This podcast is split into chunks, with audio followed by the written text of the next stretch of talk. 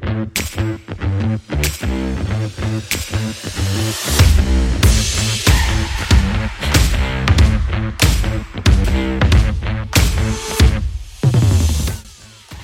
Hola y bienvenida al podcast Toma las riendas. Yo soy Beatriz Blumen y te invito a acompañarme en este podcast para elevar tu vida, mejorar tu gestión emocional y tus relaciones. Soy coach de vida profesional desde hace ya muchos años y quiero darte claridad y herramientas para que te empoderes, creas en ti y liberes todo tu potencial. Empezamos.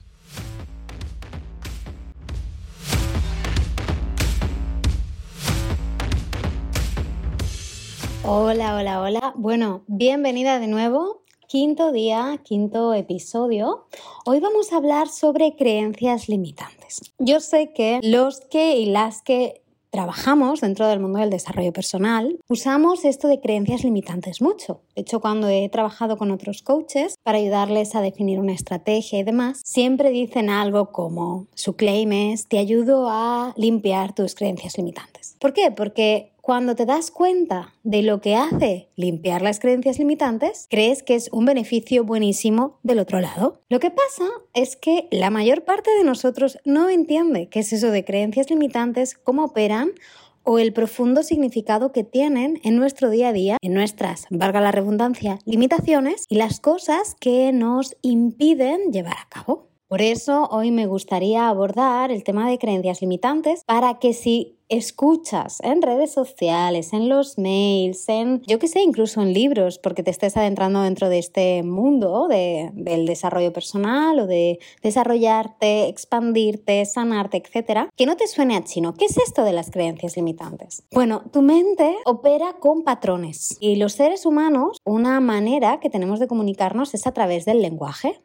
Hasta aquí creo que estamos de acuerdo. No todas las mentes operan de la misma manera. ¿Y cómo hace tu mente para decirte cosas o para sabotearte o para convencerte de algo? Lo hace a través de diálogo, ¿verdad? Te cuenta una historia. A mí me ha pasado que he querido lanzar algo, he querido hacer algo y mi mente se ha encargado de comerme la cabeza, valga la redundancia, para que no lo haga, para que lo atrase y lo aplace. Esta, esta táctica de la mente mm, se le da muy bien y yo suelo caer. Lo reconozco. En otro episodio hablaremos sobre estas trampas de la mente o estos sesgos cognitivos, porque me parece muy interesante que entendamos todas cómo funciona, o sea, qué trampas usa la mente o puede usar, en cuáles a lo mejor estás cayendo tú. Pero bueno, volviendo al tema de las creencias limitantes, hemos dicho que la mente opera a través de diálogo y el diálogo son palabras. Si yo digo familia, aunque es una palabra que implica un grupo de personas que comparten quizás ADN, ¿no? Para ti va a tener una connotación emocional y para mí va a tener otra. ¿Por qué? Porque al tiempo que todos usamos lenguaje, cada uno asocia una emoción o un recuerdo a una palabra en específico. Hay personas que tienen un montón de miedo a las arañas y solamente con escuchar la palabra araña a lo mejor se les eriza la piel. Si tú y yo no tenemos ese problema, escucharemos araña y sin más, ¿verdad? Cuando alguien nos habla de sus emociones, de sus sentimientos, que el tema de emoción y sentimiento también nos da para mucho, cada uno lo vive y lo experimenta de una manera diferente y usamos palabras específicas para tratar de poner en palabras emociones que son subjetivas o sensaciones que son subjetivas. Y las palabras que elegimos no las elegimos al azar, Todas ellas, de alguna manera, tienen un significado profundo para nosotros. Por eso, las creencias limitantes tienen siempre ligada una emoción fuerte, ¿vale? Vamos a poner un ejemplo sencillo. Yo volví a España hace tres años, un poquito menos, y decidí que quería emprender. Era algo que llevaba en mi mente mucho tiempo, pero a la vez había mucho miedo al respecto. Pero bueno, llegué, había sanado muchas cosas, me sentía mucho más en mí. La etapa esta del COVID, el inicio del COVID, a mí me hizo pensar mucho, llevaba ya muchos años fuera y decidí que me apetecía volver a estar en España, a estar en casa. Pero emprender implicaba exponerse. Y aunque exponerse en cierto modo, para mí, había llegado a ser más o menos cómodo, del modo en que tenía que hacerlo para poder emprender y llamar la atención de posibles clientes, uh, descubrí que ahí había, había chicha. Resultó, después de trabajarlo con un par de coaches, que yo tenía ligada una creencia muy, muy, muy fuerte por experiencias que viví de adolescente, que destacar era peligroso, peligroso a nivel físico, que podía ser agredida. ¿Qué pasa? Que la parte inconsciente de mi mente decía siguana a lo de emprender, pero a la vez me saboteaba porque emprender implicaba destacar y destacar implicaba peligro. La mente, como hemos dicho ya antes, quiere que tú sobrevivas, no que vivas plena, no que vivas feliz, no que consigas tus sueños, que sobrevivas. Fin, ese es su objetivo, ese es su mm, duty y lo hace súper bien, ¿vale? ¿Qué pasa? Cuando yo me doy cuenta de esto, claro, me doy cuenta de hasta qué punto esta frase, esta creencia me ha afectado a nivel personal y profesional en el pasado. Me doy cuenta de cuántas veces me he escondido detrás de destacar es peligroso y he justificado pues, acciones o hábitos o determinadas cosas porque destacar era peligroso. ¡Wow! Y te das cuenta de todas las cosas que no has llegado a vivir porque una parte de tu mente un día aprendió que destacar era peligroso. Vale, es un ejemplo personal, pero como este hay miles. Y te pongo un ejemplo personal porque realmente yo te aseguro que sé lo que es en propia carne vivir con una creencia limitante en el cuello. Y todos tenemos una. Lo bonito o lo complicado de la vida, yo diría, es que siempre hay una creencia limitante. Sí, la vida va cambiando la cara que nos muestra según vamos evolucionando, según vamos creciendo, según el tiempo va pasando, los retos se transforman. Yo realmente creo que el miedo jamás desaparece del todo. Siempre vuelve de una manera nueva. Esperar a que el miedo se vaya o a que la situación sea perfecta es una manera que tiene tu mente de mantenerte como estás, de mantenerte a salvo.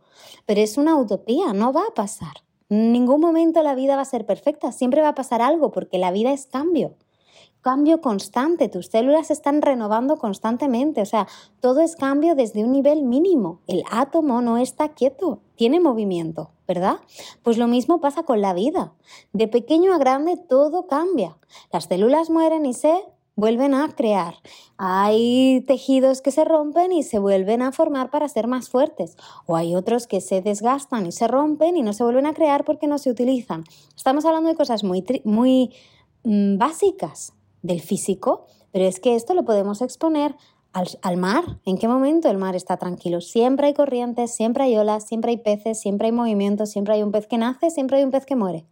Lo mismo pasa en la naturaleza. Un árbol cae, otro nace.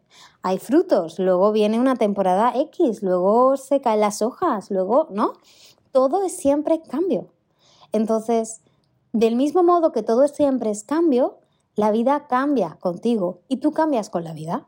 Por lo tanto, según vayas aprendiendo lecciones, según vayas quitándote capas de ese disfraz del que hablábamos ayer, según vayas aprendiendo a quererte más y de mejor manera y con más verdad y con más valentía y con más coraje, también van a aparecer heridas más profundas. Porque esas capas que vas, has ido poniendo en tu disfraz, has ido poniendo, ha ido tu ego cogiendo para protegerte, están protegiendo una herida.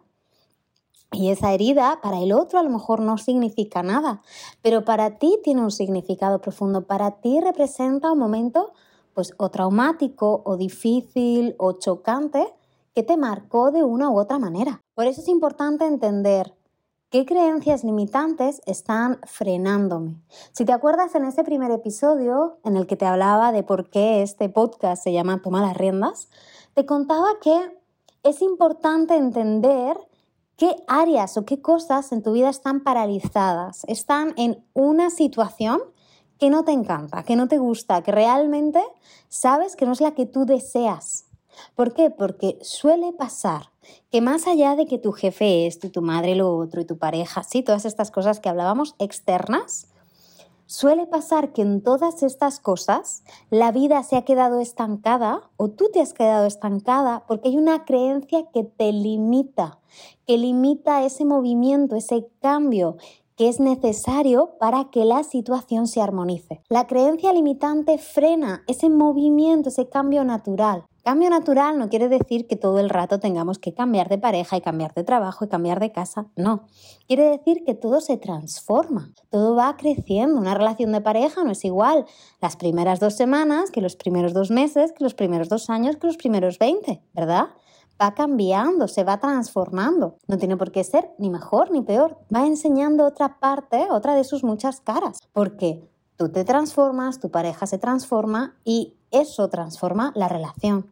Pues esto es lo mismo. Cuando una creencia limitante opera desde el subconsciente, es una parte de ti que se ha quedado como frozen, como estancada en un miedo, aferrada a una idea que quiere evitar a toda costa, sin entender que tú has evolucionado con la vida y que cuando esta creencia se creó, probablemente no tenías las herramientas que tienes ahora, no tenías las capacidades que tienes ahora, no tenías la conciencia que tienes ahora, no tenías la paciencia, la calma, la energía, la lo que sea, ¿sí? El entorno, el apoyo emocional X, rellena el blank, que tú tienes ahora. Y necesitamos limpiar estas creencias, que es lo que solemos hacer en las sesiones de coaching, por ejemplo, para poder avanzar. Tenemos primero que identificar qué es eso que nos mantiene estancadas, qué creencia es esa que nos mantiene paralizadas y está frenando nuestro desarrollo. Una creencia, según lo que yo creo, genero una actitud, yo genero una acción, una actitud.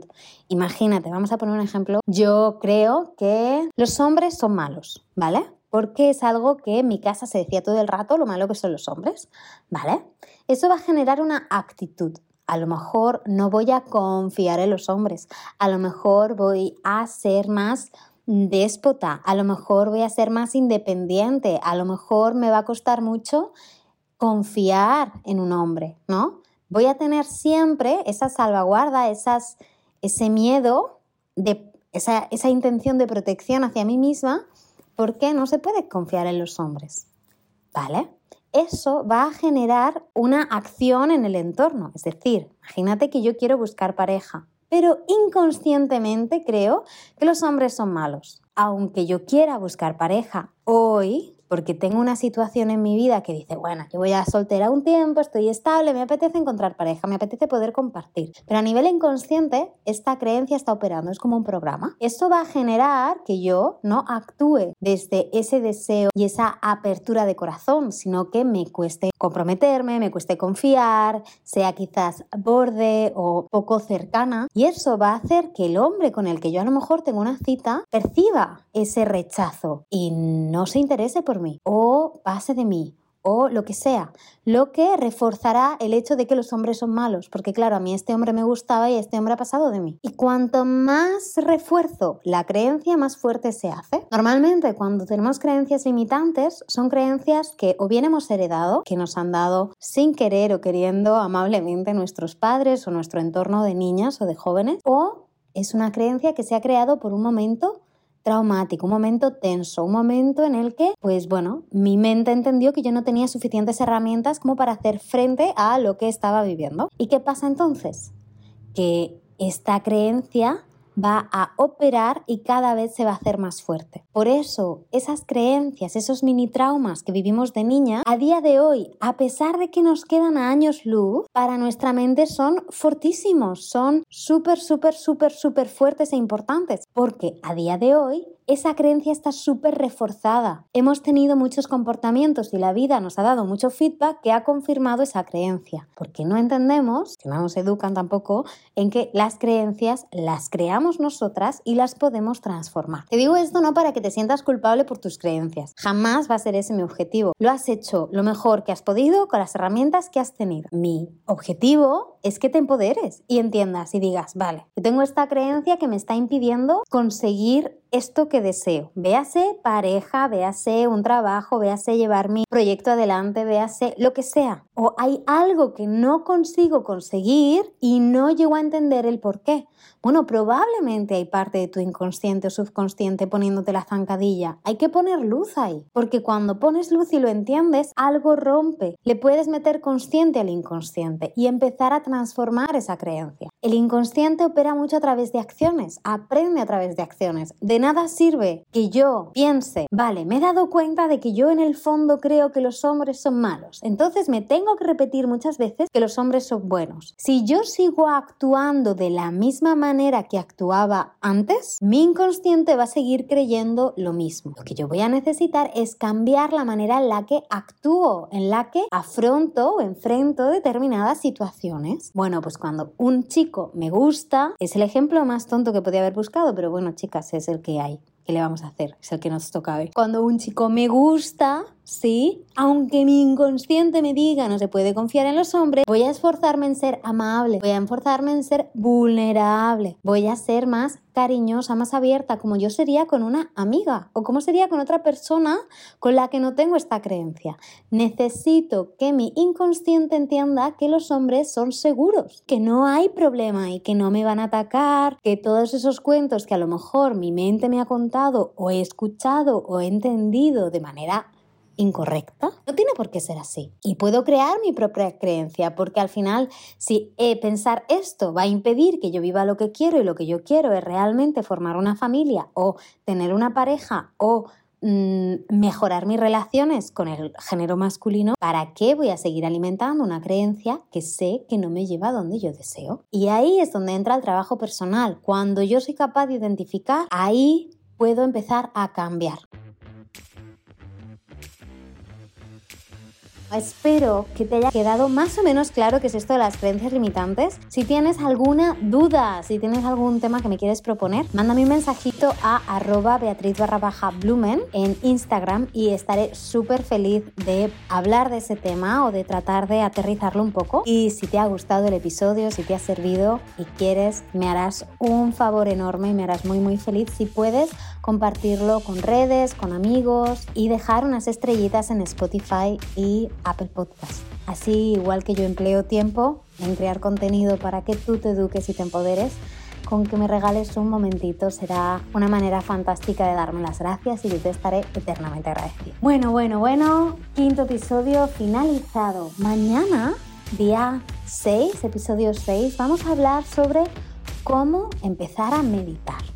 La meditación es fascinante igual que es fascinante, a veces puede parecer súper difícil. Sé que es muy complicado cerrar los ojos y tan solo ser y respirar cuando estamos acostumbradas al ruido, pero de ello hablaremos con profundidad y calma mañana en el episodio número 6. Muchísimas gracias por acompañarme un día más. Te mando un abrazo gigante y te deseo un día maravilloso. Chao.